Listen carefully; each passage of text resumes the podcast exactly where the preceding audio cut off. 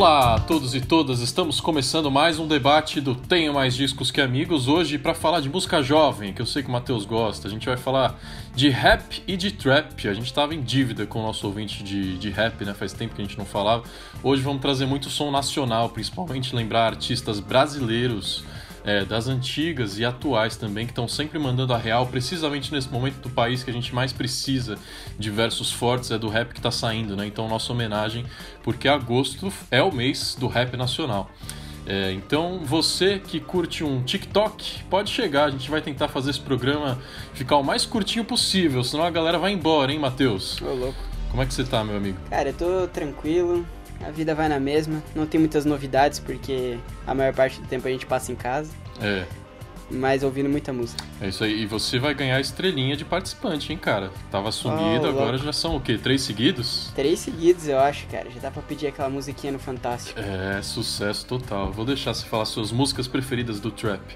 É, e pela primeira vez num programa apresentado por mim aqui, pelo menos, eu nem acredito que eu tô prestes a te chamar pela primeira vez profissionalmente, né? É verdade. Meu amigo, Diego Frank, como você tá, cara? Tudo bem, Rafa? Tudo bem aí, Matheus? Como é que vocês estão? Estamos aí, né? Produzindo vários conteúdos musicais aí pra entreter essa quarentena e até a gente mesmo, né? Pra gente poder focar em outras coisas nesse período. Diego que apresenta aqui no podcast o programa Sampleado, que é justamente o nosso programa sobre rap, também R&B, é, jazz, principalmente dos anos 60 em diante, que é a inspiração da disco music da galera que faz os samples. Teve episódio bem legal esse programa, episódio bem legal esse mês, hein, Diego, falando de remix. Chama a galera aí pra ouvir como é que foi. Com certeza aí, pessoal que tá acompanhando o podcast do TMDQA, é só acessar lá na coluna do Spotify que você vai conferir o sampleado podcast desse mês, que é só sobre remix. Vocês vão conhecer exatamente sobre a parte da transição do analógico pro digital, como era feita essa parte, né? E é uma dica muito legal, Rafa, para os produtores que estão começando hoje, porque tem um bate-papo lá exclusivo com um cara que começou tudo isso no Brasil. Então, fiquem ligados, galera. Acesse lá que já tá no ar. Puta, show de bola. Pra conferir outros episódios, né, aqui do nosso podcast, tem programa toda semana, dois programas por semana pra você, então dá uma olhada é, no seu reprodutor preferido, pode ser o Spotify, pode ser outros, ou nas redes sociais também, né, arroba tem uma fotinho pra cada programa lá pra você comentar. Galera, vamos lá, o trap, né, essa batida de rap, não deixa de ser rap, mas... É, a pegada da- do som é mais lo-fi, a pegada do vocal é bastante distorcido, né? É, não é um gênero criado agora exatamente como muita gente pensa. O Diego está aqui inclusive para falar das origens do, do estilo, mas tem uma geração agora de rappers muito novinhos que estão pegando influências aparentemente inusitadas, né? Estão bebendo do pop punk, bebendo do emo para misturar no rap e gerar é, aí sim um- um- uma coisa diferente, né? É curioso quando, quando um movimento vem ligado a uma plataforma de som, como foi o MySpace lá atrás, é, do pop punk e do emo, agora é o SoundCloud, né? Virou até gênero, SoundCloud Rap. É, tem um cara que surgiu justamente nessa plataforma, que é o Ian Dior, e a gente vai falar bastante do disco dele agora, que tá, saiu esse mês. É, o Ian Dior é um porto-riquenho de 21 anos lançando I'm Gone. I'm Gone, na verdade, é um EP, né? Tem nove faixas, 25 minutinhos de duração. É, o Ian Dior, que já tinha lançado outros dois discos no ano passado, ele ficou conhecido por músicas como Emotions, que está no disco Nothing's Ever Good Enough, e Gone Girl, que está no disco Industry Plant. É, cada uma dessas músicas com mais de 150 milhões de reproduções, e agora saindo I'm Gone. Que, que você achou, hein, Matheus? Cara, eu, eu achei agradável. É um disco, assim, que... dá- é, ele é bem fruto, assim, por assim dizer, da época agora que a gente tá, do som de, de rap que tá, tipo, cada vez mais popular. É, é uma pegada mais comercial, é uma pegada, assim, que, que tu tem, tipo, letras com temáticas bem similares entre si, mas sempre aquele tema bem polido, talvez não seja a melhor palavra, mas é sempre aquela coisa bem natural. E tiveram algumas, eu acho que para mim as partes eu acho mais interessantes do disco mesmo, foram as faixas com as outras participações, né? Tem a música com Machine Gun Kelly com Travis Barker, que é Sick and Tired, que eu achei uma música bem legal, bem grude assim na cabeça. A faixa com Lil Baby eu gostei bastante também, que é a última faixa do disco é Prospect. E mas no geral assim, ó, eu eu fui ouvir o disco, coloquei para tocar. Eu nem tinha visto nada sobre ele, só coloquei a primeira música para tocar. Quando eu fui ver, já tinha acabado. É. Então, tipo assim, é 20 minutinhos ali, é super rápido. Sem falar que o próprio som já, já parece uma música ambiente, né? Para trabalhar, para fazer outra coisa ao mesmo tempo. Então passa sim, que você nem sim. vê. Né? Tem uma mesma temática, assim, tipo, tu tem. É. A produção eu achei bem legal. Eu, eu gostei da produção, sabe?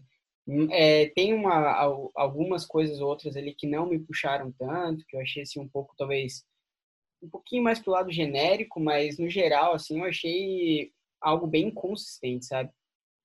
É, e sempre legal falar que pode ser que o som pareça genérico, porque a gente está falando de um cara que está lançando o terceiro disco da carreira, sendo que os dois ah, primeiros foram ano passado e ele tem 21 aninhos de idade, né? Então... Ele tá procurando a voz dele, né? Isso acontece Exato. com muito artista jovem também, no sentido de que às vezes você vai tentando encontrar ali o que, que você está querendo fazer, qual é o seu som, com quais produtores às vezes você gosta de trabalhar, porque às vezes tem muito rapper que faz um disco inteiro com um produtor, e depois começa a mudar um pouco, aí começa a pegar influências um pouco diferentes. Então, toda essa trajetória é bem interessante assim de acompanhar, sabe? E já fazendo sucesso e já bebendo de referências muito legais. Eu sei que o Diego até pescou uns samples lá no meio das músicas. Então, Rafa, pô, e, e pô, o que o Matheus falou é exatamente a sensação que eu tive do disco também. Eu dei play aqui, rapidinho, eu falei, ué, já acabou, já era? sensacional, o disco fantástico. E uma faixa que me chamou muita atenção também foi exatamente essa da Sick and Tired, que o Matheus também comentou, pelo fato de não ser um trap. Né? Ele foge um pouco da temática do que seria o trap no disco, trazendo uma linguagem diferente para ele, né? Então, essa busca diferenciada que vocês comentaram anteriormente, dele tá procurando ainda. Talvez até seja esse lance, ele talvez goste mais desse estilo para trabalhar do que o próprio trap, e aí ele faz essa junção em conjunto. O, a referência que eu trouxe, Rafa, na verdade não é desse disco lançado, tá? É um uhum. disco, eu estava fazendo uma pesquisa sobre o Ian Dior, e no meio dessa pesquisa eu encontrei uma faixa chamada Into the Deep, que é do Industry Plant, um álbum de 2019 da gravadora Internet Money. E esse som é o mesmo nome de um grupo que vocês conhecem provavelmente, que chama Sun 41, com o mesmo nome Opa. da música. 2001 a faixa. E é exatamente um trecho do refrão que ele faz referência ao Sun 41. Não sei se foi uma referência direta, mas tá lá. Procurem as duas músicas Into the Deep, não, opa, é Into Deep do Ian Dior e faça a comparação depois com o Sun 41 e veja se é realmente uma referência ou não. Fica aí para os ouvintes. Sun 41, to, Sun 41 total nessa pegada que a gente estava falando da inspiração no pop punk e no emo, né, dos anos 90 e anos 2000. O Tony X, inclusive, ele gostaria de estar aqui, mas ele não pôde, então ele deixou um áudio é, fazendo uma review desse disco e puxando justamente para essas referências é, de como os artistas de agora, do trap, estão resgatando estilos que fizeram parte da nossa formação aqui, né? A gente que já é um pouquinho mais velho e curtia muito esse pop punk e esse emo, que eu sei que o Tony também é muito fã. Então, vou soltar aqui o áudio para vocês ouvirem, inclusive, porque ele faz perguntas para vocês. Fala pessoal, tudo bem? Tony X aqui. Infelizmente, eu não posso estar nesse episódio e vocês podem até perceber que minha voz está falhando. Estou passando o dia inteiro em gravações de um outro projeto que a gente está fazendo aqui mas eu queria falar um pouquinho e questioná-lo sobre uma, uma coisa que eu acho bem legal nesse assunto. É, primeiro, falar que esse disco do Ian Dior tem muito a ver com os formatos de disco que eu tenho mais ouvido nos últimos tempos. Disco curtinho, nove faixas, 21 minutos. Eu até gosto um pouquinho maior, 25, 28, mas acho que é o formato que está prendendo a galera. Tipo, pô, vamos ouvir de novo e vamos ter o mínimo de conexão com aquilo que o povo fazia antes, né? Que era pegar um discão de uma hora, colocar na vitrola, ficar ali. Hoje em dia, quando a galera está dividindo a atenção entre várias coisas diferentes, um disquinho de 20 a 30 minutos é maravilhoso, é perfeito. Os melhores discos nacionais e internacionais para mim ter saído nessa onda. Além disso, é um disco que, pô, tem muito trap, tem hip hop e tem muito a ver também com uma sonoridade que a gente está ouvindo hoje até para né, se acalmar e para colocar de fundo e deixar passar, fazer as nossas atividades em um período tão maluco que a gente tem tá vivendo. E isso se deve muito à produção dessas faixas de trap é, e também a como elas são construídas e como são executadas. muito disso se inspirando em melodias e outros elementos do emo e do pop punk, que são gêneros que né, em um primeiro momento não teriam nada a ver com hip hop, mas que essa molecada está conectando, deixando tudo bem próximo e fazendo com que basicamente um novo estilo tenha surgido dessa fusão de tudo isso.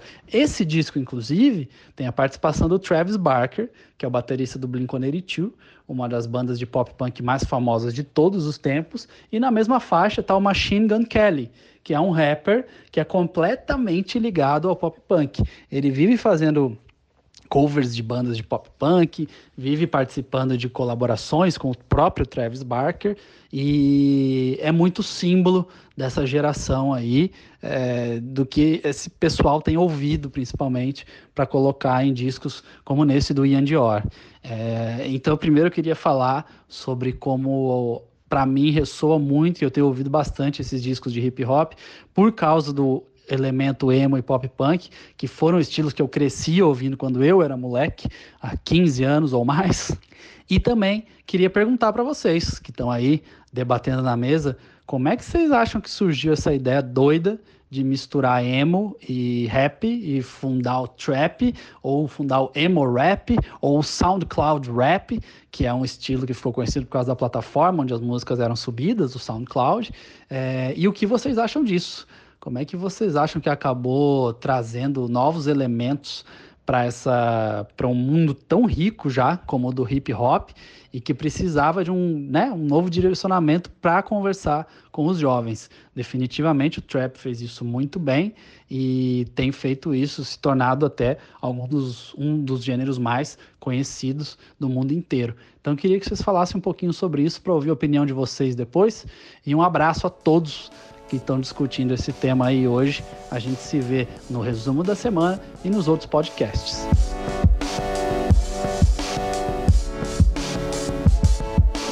Eu acho que é natural, cara, até de certa forma, que se for parar para pensar um pouco, às vezes é, existem vários artistas de diversos estilos é, pegando influências até mesmo de bandas que eles podem ter crescido ouvindo, ou que até mesmo os pais deles cresceram ouvindo, gostam daquilo e encontram alguma maneira mais inventiva de colocar isso na própria música.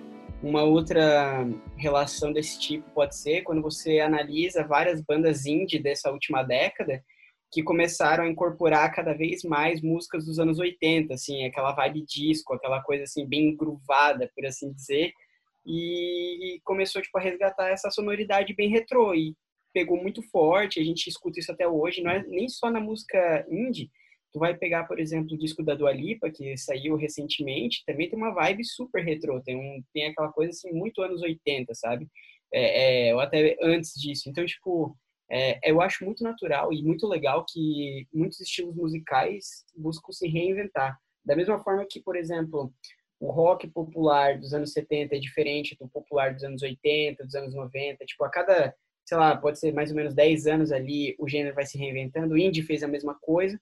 E o rap tá seguindo pela mesma vibe também. Tu começa ali é, com aquela parte bem old school e tudo mais, e eventualmente, quando tu virou ali para o século, era um estilo, virou um estilo diferente, aí depois na virada dessa, da outra década ali, virou um estilo diferente de novo, e agora tá evoluindo mais uma vez, sabe? Então acho que é mais uma reflexão assim do que a galera jovem tem como influência em outros estilos, meio que resvalando, por assim dizer, pro, pro rap. O Diego, é a evolução do, do beat, né? A gente não pode esquecer, porque eu queria que você falasse, inclusive, da origem do trap, o que diferencia o trap do rap, por que, que é uma coisa que não é de hoje, e na estética mesmo, na hora de montar uma faixa, qual é a principal diferença? Bom, é, pegando até o gancho que o Matheus comentou sobre as influências, né, sobre as referências, é, também tenho sentido muito dessa vibe na música. Eu, eu vejo o trap hoje muito além de um estilo musical, de um gênero musical, né? Eu vejo o trap hoje como um elemento, parte da música, porque muitos estilos também estão usando o trap em suas composições, em suas produções, né? Então hoje a gente tem o R&B anos do, do, 2020, né, que eu tô falando, o pop 2020, o R&B 2020, que também tá vindo com uma outra temática diferente, que é exatamente alinhando o antigo, o groove trazendo o groove, que nem o Matheus citou a Dua Lipa, né? A mais famosa dela que lançou esse ano, uma pegada groove funk dos anos 80, trazendo toda aquela parte de pista, assim como também tem artistas da nova geração do R&B que está pintando agora, que tem a mesma idade do Ian Dior, inclusive, que é o Wolf Chilla, que para mim hoje ela é a nova geração do groove, trazendo além da linha do R&B e o trap em conjunto. É, respondendo sua pergunta, Rafa, é, essa junção da origem, né, o, o, rap e o hip hop, eles sempre tiveram aquela base da batida pesada, né, tendo sempre o bumbo, caixa, e o que eu sinto da diferença de, dessa levada do rap para a transição para o trap é a música eletrônica, é os elementos da música eletrônica dentro do hip hop. O trap, eu enxergo o trap hoje como um elemento da música eletrônica.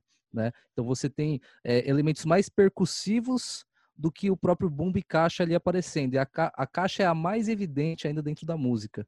Então, trazendo todos esses elementos para dentro, inclusive ouvindo o disco de Dior, lembrei muito da batida da, do, do, dos últimos discos do Drake, por exemplo. É verdade, a galera mais mainstream também se aproveitando desse elemento, né, que você diz aí que não é tanto um gênero, é mais um elemento dentro da música. É, e, cara, no Brasil, eu estava vendo dados do Spotify, como a coisa cresce, né? Entre 2016 e 2019, o gênero trap dentro do Spotify é, cresceu em ouvintes 61% por ano. Todo ano cresceu 61% o número de audiência, é, de audiência do trap. É, e me ajudem a lembrar uns nomes dos que estão fazendo lá fora e aqui no Brasil o trap.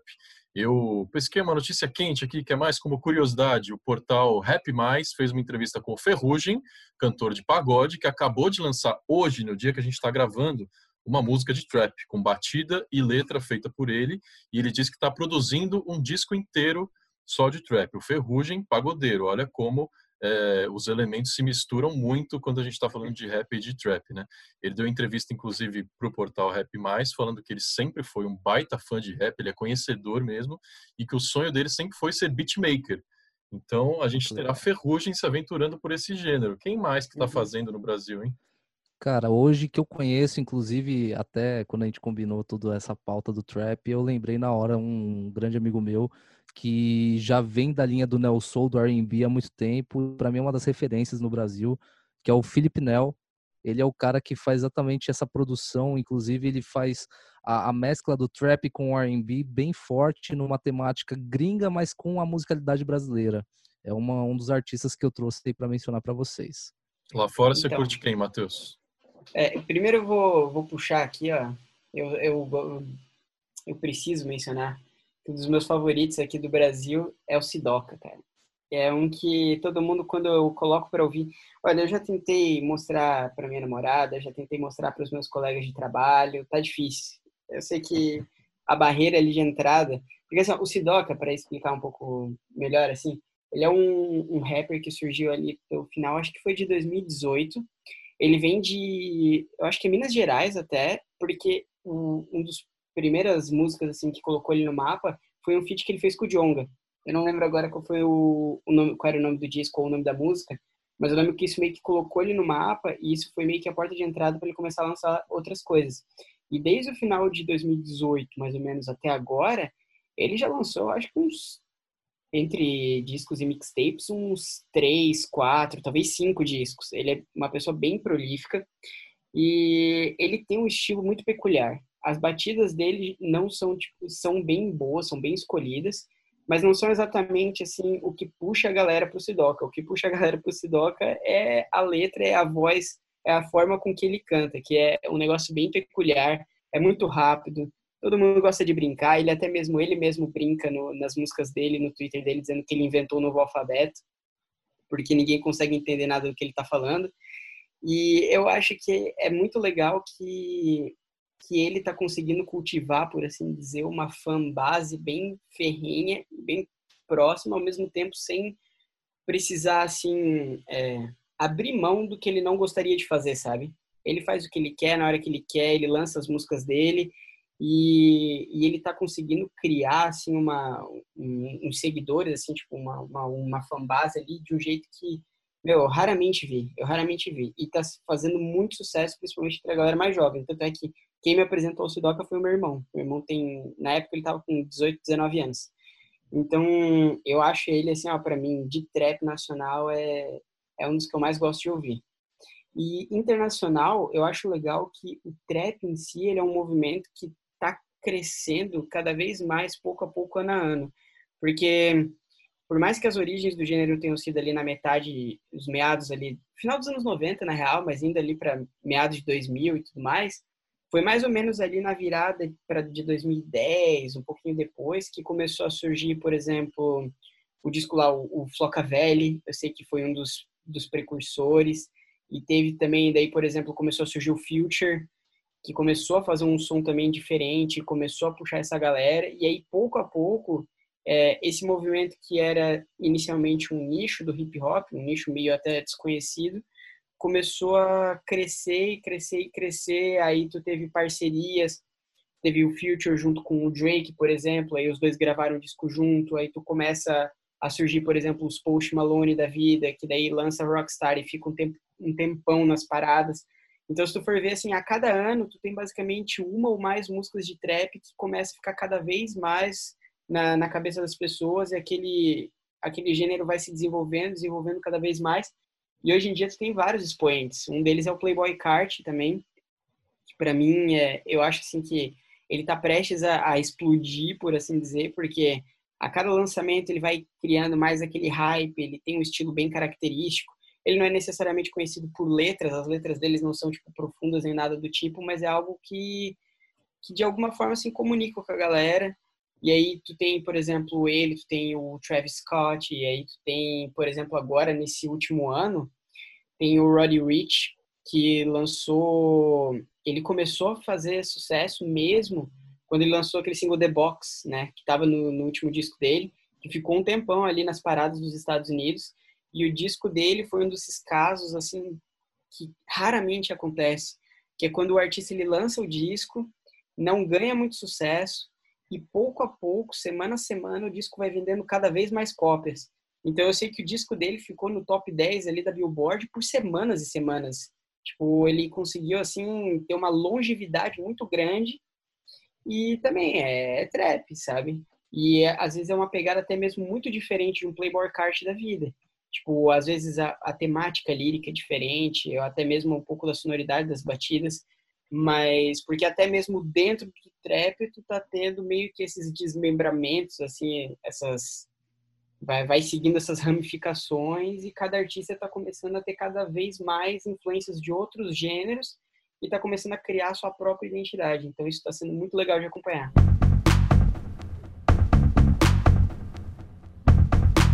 É, e o ouvinte que estiver conhecendo agora o Trap, então não deixe de procurar o disco que estamos divulgando aqui hoje de Ian Dior, que se chama I'm Gone. I'm Gone. Só nove faixas, facinho de ouvir. A gente também divulgou num episódio que saiu recentemente, saiu esse mês, o disco do Juice World, que é Legends Never Die, também outro expoente do Trap. Vá atrás dos nossos episódios e desses discos. Eu queria puxar é, com vocês agora o papo mais voltado para o rap e para os grandes nomes lá fora e aqui no Brasil também, porque 2020, por enquanto, é o ano do pop, né, de lançamento. Vocês já citaram a Dua Lipa, teve disco de Lady Gaga, da Halsey, da Hayley Williams também puxando mais para o pop rock. A Fiona Apple, que não é exatamente música pop, mas outra mulher fortíssima é, que está integrando esse, essa cena dos discos lançados esse ano mas também teve discos de rap, né? Um póstumo do Mac Miller, que infelizmente está é, soltando os últimos materiais aí, mas parece um disco muito planejado, muito conciso, muito bom de ouvir os Circles do Mac Miller. É, Run the Jewel soltou disco esse ano, Matheus. Eu sei que você curte, teve participação até de uhum. é, do Zac de la Rocha, né? Do Josh Home também. Sim, meu, esse disco do Run the Jewels tá demais, cara. Meu, muito bom mesmo. Eu venho acompanhando eles desde o do Run the Jewels 2, esse é o 4, né? Run the Jewels 4. E assim, o, o, o progresso deles está sendo muito legal de acompanhar e a, a, temática das letras é sempre tipo muito presente, tanto para o melhor como para o pior também. Porque eu sei que tem alguns destaques naquele disco, como uma música acho que se chama Walking in the Snow, onde o Killer Mike ele começa a falar, por exemplo, sobre questões de racismo e brutalidade da polícia americana. E o disco ele foi lançado bem na época onde aconteceu todos os protestos e tudo mais por causa da morte do George Floyd. E o que é mais assim triste na história é que o Killer Mike depois falou assim que é, ele escreveu aquela música e aqueles versos muito antes daquilo acontecer, muito antes dos protestos, meses atrás, ano passado.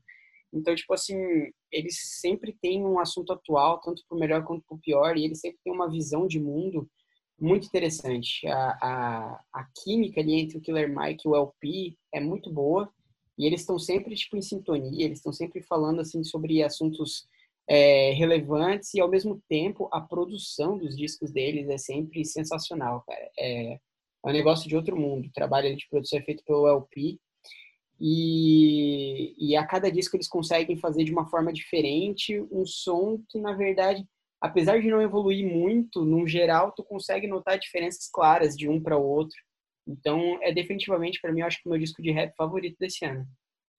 Ó, o Diego, desses nomes grandões, assim, grandes rappers, grandes grupos, Run the Jewels, uh, tava vendo na lista de ano passado do site, o Tyler, The Creator, ficou em segundo lugar como melhor disco do ano para o Tenho Mais Disso Que Amigos. Uh, Kanye West lançou material ano passado. O que, que você acha do Mac Miller? Qual que te empolga desses que ditam as tendências aí do mundo do rap? Cara, você citou o Tyler, The Creator, você foi assim, ó, dedo na ferida. Ó, foi direto no coração. Foi direto no coração. Para mim, ele é o cara. Ele é o cara tanto nessa parte de produção, né, desses lançamentos, quanto na parte de sample, né? Ele, para mim, inclusive, é, recentemente eu fiz um, uma matéria é, para uma rádio falando exatamente de um sample do Tyler, porque ele resgata um sample de uma música brasileira que ninguém basicamente conhece, que é o Wilson das Neves, Jornada. Uma música soul dos anos 60 da nossa música brasileira e ele aplica na sua faixa Lone de 2013. É muito bacana. Os ouvintes que quiserem conhecer e fazer a comparação depois, ouça Lone Tyler, Tyler The Creator 2013 e a música Jornada de Wilson das Neves, o grande mago da soul music brasileira. Cara, que legal. E já tá no nome dele de como ele é um cara inventivo, né? Tyler, the Creator. Você assiste Exato. um show, você sai chocado, você não entende nada do que aconteceu, mas você sai apaixonado, com certeza. Exatamente. Ele e o Caetranada são dois para mim que o Caetranada DJ produtor também, que representa hoje para mim a, na, dentro da cena do hip hop, é, não só hip hop, mas como house também, né? Porque é mais uma vertente que bebe do hip hop ali, que é a house music atual. E vou pedir para vocês me ajudarem também com rappers nacionais. Eu queria destacar uma matéria que saiu no dia do rap nacional, que foi recentemente, que foi o Felipe Hernani que escreveu junto com o Tony X. Eles até pegaram aspas de Ed Rock, a velha geração, e do Felipe Rett, a nova geração, e ambos falaram é, dessa transição que o rap está vivendo no Brasil, que nada mais é do que a simples evolução natural da sociedade e da arte e da música brasileira. Então é normal que o rap esteja buscando é, novas inspirações e novas formas de fazer suas batidas e suas letras. Mas em 2019, é, aí sim, a lista de discos nacionais, cara, totalmente dominada pelo rap aqui no Brasil. Teve o Jonga, que lançou Ladrão, Black Alien ficou em terceiro lugar, com um retorno espetacular, com Abaixo de Zero, Hello Hell. É, e o primeiro lugar, o disco mais querido para o site, foi o Amarelo do Emicida. É, esse ano já teve a Bivolt, que é a primeira mulher fazendo parte do, da, do elenco da Som Livre, né? lançou um disco que tem o mesmo nome, Bivolt. Tássia Reis com um disco ano passado. Cara, o rap cada vez ganhando mais força no Brasil, né? Eu até estava conversando com o Hernani antes dele do Tony lançarem essa lista. Para mim, assim, ó, um nome indispensável é o Dom L.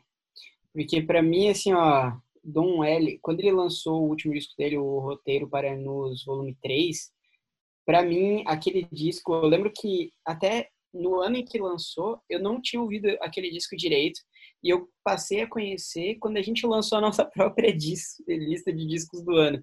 Que daí, quando saiu aquilo, eu comecei a conversar, eu até vi porque, se não me engano, foi o, o Guedes que indicou, e, e quando eu tirei aquilo para ouvir, cara, o nível de produção naquele disco, para mim, foi um negócio assim, ó, é, é, surreal, sabe? Olhar, tipo, que é um negócio tão conciso, é um disco tão conciso. Ele tem uma coleção de músicas e cada uma, assim, vai embalando na outra, as temáticas meio que vão evoluindo. Ele vai falando sobre coisas diferentes, mas, de certa forma, ele consegue entrelaçar várias coisas diferentes.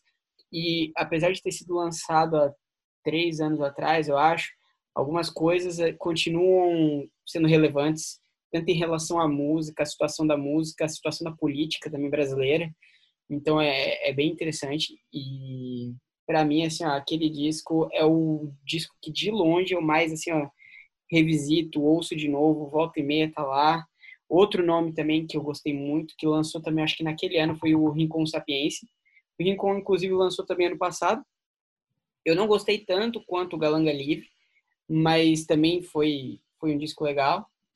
E o, o último que eu queria citar também é o Felipe Hatch. Para mim, assim, é, eu, eu gosto, eu comecei a ouvir ele mesmo, foi com o lançamento de Audaz, eu não lembro agora se foi ano passado, ano retrasado, que também apareceu, se não me engano, na nossa lista. E também é um disco assim, ó, super bem pensado, super bem produzido, conceitual, fechou uma trilogia de discos que ele que ele vinha gravando e produzindo né, nesses últimos anos.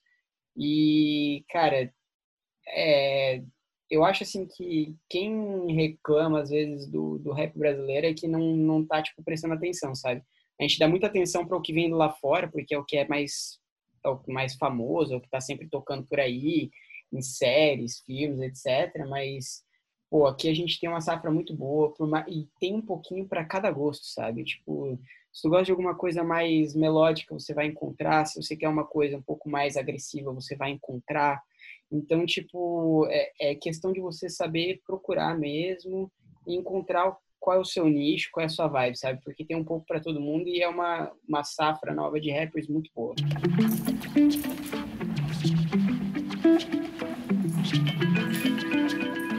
Brazucas, quem que a gente não pode deixar passar, igual o Matheus falou aí? Não, o Matheus falou uma coisa sensacional, que é o que eu sempre falo também para todo mundo que gosta de ouvir música, né? Pesquise existe tudo para todos, né? Igual o Matheus comentou. É, cara, no, no rap nacional hoje, até dando uma olhada já nos destaques que eu tenho mais isso que amigos.com deixou lá para as dicas, né? E foi até legal porque eu ouvi esse som e agora eu olhei de novo e falei, caramba, olha, vou citá-los. Que é o pessoal do Raikais, que fez a música chamada Pra Te Convencer, né? Junto com o Projota.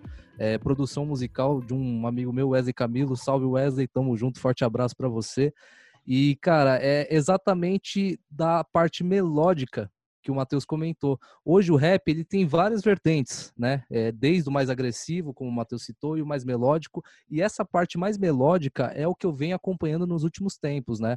É, de dois anos para cá, o R&B brasileiro começou a crescer de uma forma que, cara, é, é, até assustador, porque você fala em R&B, é até difícil você pensar, poxa, R&B brasileiro existe? Cara, existe. E, e, inclusive, eu vou até falar um negócio aqui que algumas pessoas talvez falem, não, você tá falando besteira, Diego, mas eu vejo até o pagode como o R&B brasileiro pela questão melódica da música, né? Os arranjos musicais, os timbres que é utilizado no pagode, por exemplo, remete muito para mim o R&B é, norte-americano, né? E para mim chega numa qualidade até a nível do R&B americano, né? E hoje os, os músicos do, do né, soul, do jazz brasileiro têm trabalhado muito em conjunto com o rap para fazer exatamente esse trabalho de R&B bem consolidado, né? Então o Raikais, por exemplo, com essa produção que o Wesley fez, traz exatamente essa linguagem do que seria a mistura do R&B com o rap né, que já existe há muito tempo, mas aqui no Brasil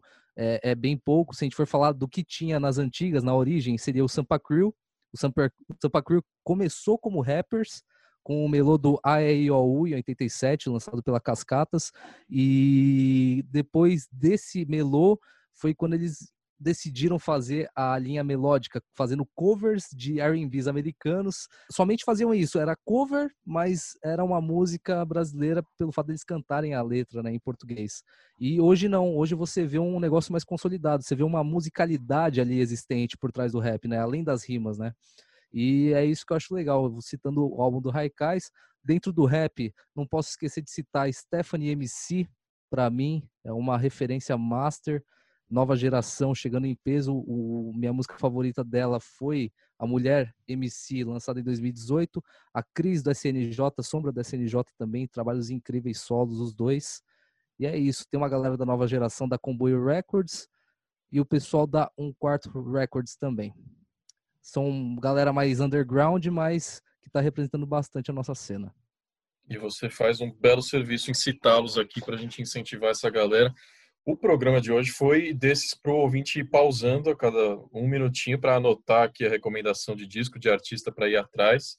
É, aqui no próprio podcast, esse ano, né, só nessa temporada, a gente já entrevistou o Papatinho, produtor sensacional, gigante, que fez inclusive todos os beats desse disco que eu citei do Black Alien do ano passado, que é o meu preferido dessa lista que a gente fez aqui. É, entrevistamos também a Drica Barbosa, outra grande mulher rapper que lançou o primeiro disco da carreira dela é, ano passado, que se chama Drica Barbosa. É, os dois bateram um papo aqui com a gente. Dá uma olhada no catálogo para você ir atrás dessas entrevistas que fizemos aqui no podcast. Programa de hoje cheíssimo de informação, graças a vocês, meus queridos. Meus queridos. Muito obrigado, Matheus. Destaques finais aí de por que, que você ama o rap, em duas palavras. Brincadeira, pode falar mais. Eu já ia falar, caramba. Porra, eu fico aqui 5, 10 minutos sem parar falando de negócio. Você quer que eu resuma tudo em duas, duas palavras? Teve um, teve um monólogo ali no meio do episódio, Mateuzinho, 5 minutos, hein? Falando de Nossa, rap. Você cara. gosta, cara. Eu empolgo, cara. Se tu deixar, eu fico aqui uma hora falando de Kanye West também. é... Não, então, cara, eu era uma dessas pessoas que passou boa parte da vida nunca nem ouvindo rap, sabe? Eu sempre fui, assim, mais do, do rock e tudo mais, né? Não era nem questão muito de ter preconceito, mas o gênero nunca tinha me, me interessado, sabe? Até que daí eu comecei a ouvir, meu, não faz acho que nem o que, 5, 6 anos. E é questão, assim, de tu ter a introdução certa, sabe? Tipo, o rap, ele é um gênero como qualquer outro no sentido de tem muitas vertentes, tem um pouco para cada gosto. Então, assim, tem pessoas que eu conheço que também não gostam de rap, mas às vezes se eu coloco alguma coisa, às vezes um pouco mais melódica, mais puxada para o soul, para o R&B, a pessoa vai gostar, ela vai dizer, nossa, mas isso é rap? Nossa, isso eu gosto, eu, eu quero ouvir isso. E do mesmo jeito que tem pessoas que não gostam disso, e aí eu coloco às vezes uma coisa mais agressiva, porque, cara, tem artistas de rap usando até, por exemplo, puxado, som puxado por metal. E aí a pessoa vai ouvir aquilo e vai falar, caramba, velho, eu também não sabia que o rap podia fazer isso. Então, assim, ó, tem muito material aqui que a gente já falou. É questão de, tipo, procurar o que você, o que mais te interessa, os gêneros que mais te interessam. E o rap, cara, para mim é, é... você é um pouco crucificado, talvez aqui, mas o rap é o novo rock, cara. O rap é é o gênero musical desse, dessa última década, desses últimos anos. É o gênero que mais se desenvolve, é o gênero que mais tem tipo sonoridades interessantes, é o que mais tenta explorar novos elementos e, e trazer alguma coisa diferente, a não ser aquelas mesmas coisas que, por exemplo, a gente vê banda indie fazendo, a gente vê banda de rock fazendo. Tipo, eu sou uma pessoa que ultimamente eu venho ficando muito desapontado com meio às vezes indie, por assim dizer. Eu gostava tanto de ouvir parece que o gênero volta e meia começa a estagnar, sabe? Mas o rap está em constante evolução e parece que não vai parar tão cedo. Então vale a pena todo mundo começar a se inteirar. E é isso. Boa noite. Achei, achei que você ia falar o rap é, você fez um mistério, achei que você ia falar o rap é compromisso. O grande disco de sabotagem está completando 20 anos em 2020, olha só. Tem matéria no site também falando de toda a história do sabotagem desse disco clássico, mais do que clássico para o rap nacional. É, Diego, para quem trabalha na pista, o rap faz parte do seu sangue, né, cara? Faz, faz.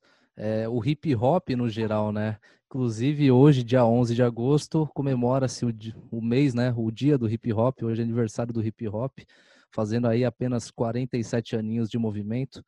Cara, gostar de hip hop não tem como gostar também de rap, né? Então, é um dos elementos ali, né, uma, um dos pilares, né, do movimento do, do protesto artístico do que é o hip hop. Então, é isso. Eu acho que eu, eu resumi um pouco. Gostar de rap é, e amar o rap é, é, pelo fato de gostar do movimento hip hop, seja na dança, no grafite, no, no, no, na, no protesto ali, ou até mesmo como DJ mesmo, que é o meu trabalho. É, estamos todos aí juntos e misturados através da arte. É isso aí, meus caros. E se você, ouvinte, tem um amigo que curte rap, que ainda não conhece esse programa, recomenda esse episódio aqui, dá uma olhada nos outros programas do nosso catálogo e vamos espalhar a palavra. Segue a gente nessas plataformas, né? Clica lá em seguir no Spotify, que aí você recebe os episódios em primeira mão. E segue também nas redes sociais, arroba podcastmdqa, no Instagram e no Facebook. Valeu, gente. Muito obrigado. Até a próxima. Tchau.